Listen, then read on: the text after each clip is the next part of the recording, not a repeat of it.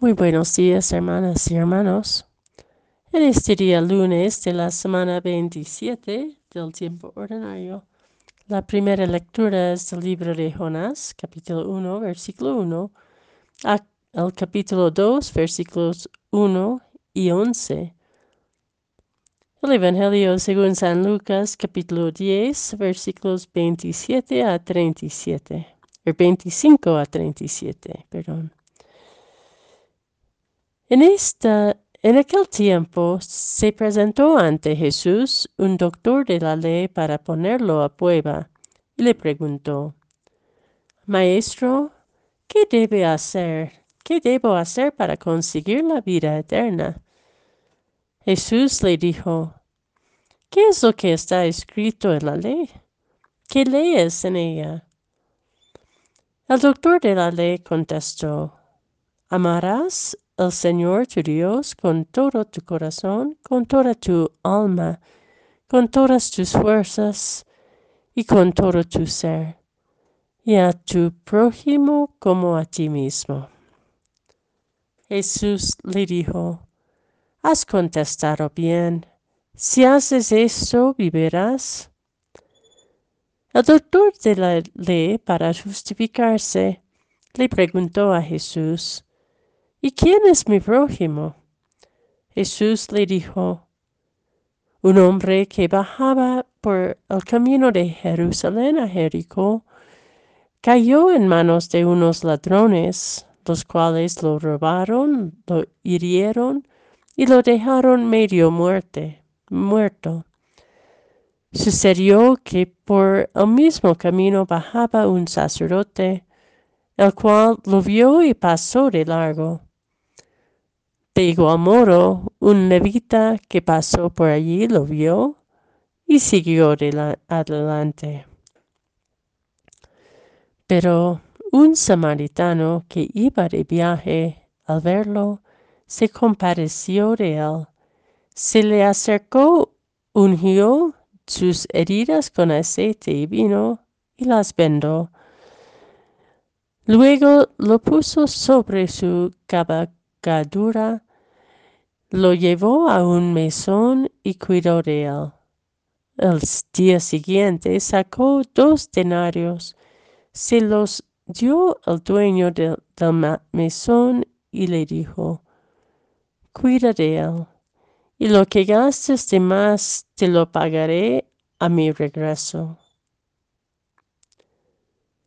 ¿Cuál de estos tres te parece que se portó como prójimo del hombre que fue asaltado por los ladrones?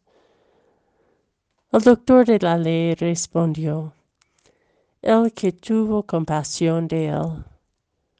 Entonces Jesús le dijo, anda y haz tú lo mismo.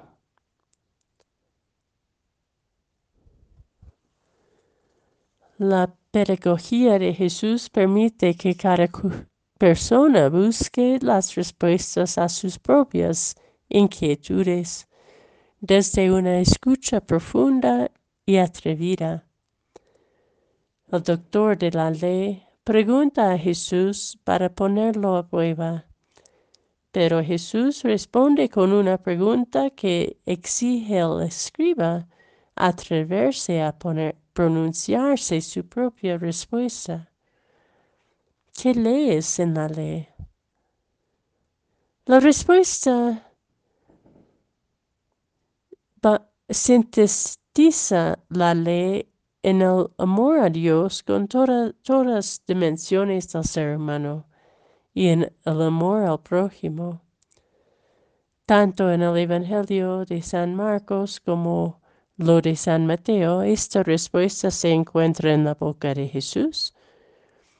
San Lucas muestra otra pedagogía que afirma que el ser humano es capaz de dar razón a su fe y a su esperanza en la vida eterna.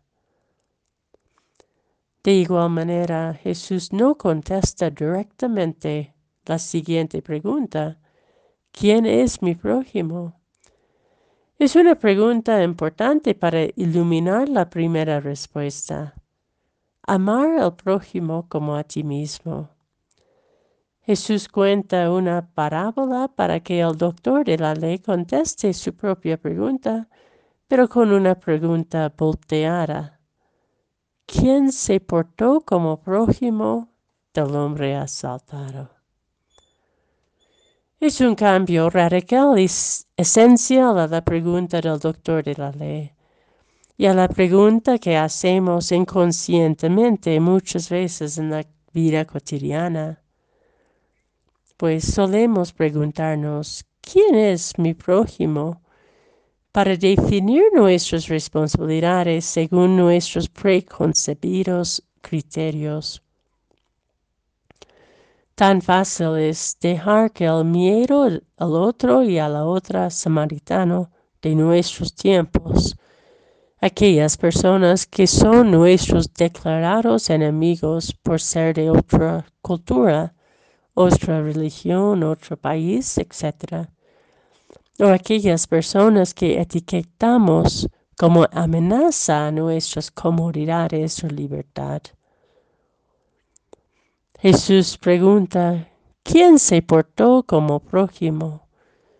Una pregunta que no define a quienes debemos amar, sino que nos define como alguien que ama sin restricciones, sin fronteras, sin condiciones. El samaritano, aquel que la parábola tuvo compasión, aunque el doctor de la ley todavía no pudo nombrarle como un samaritano por la histórica enemistad que tenía, para ser prójimo, tuvo que pararse en su trayectoria, detenerse, involucrarse sin saber hasta qué punto. Cuando nos portamos como prójimo, es la compasión frente a las necesidades del otro y de la otra que encontramos en el camino que dicta nuestro quehacer, aunque sea nuestro enemigo. Como dice San Pablo en la carta a los romanos, citando a los proverbios, si tu enemigo tiene hambre, dale de comer, si tiene sed, dale de beber. Andamos con atención y con la voluntad de dejar que otro y otra nos exigen detenernos y cambiar nuestro rumbo?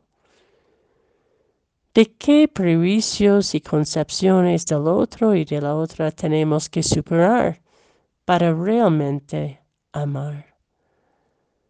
Creemos que el otro y la otra encontrados en el camino son importantes para que sigamos, consigamos la vida eterna.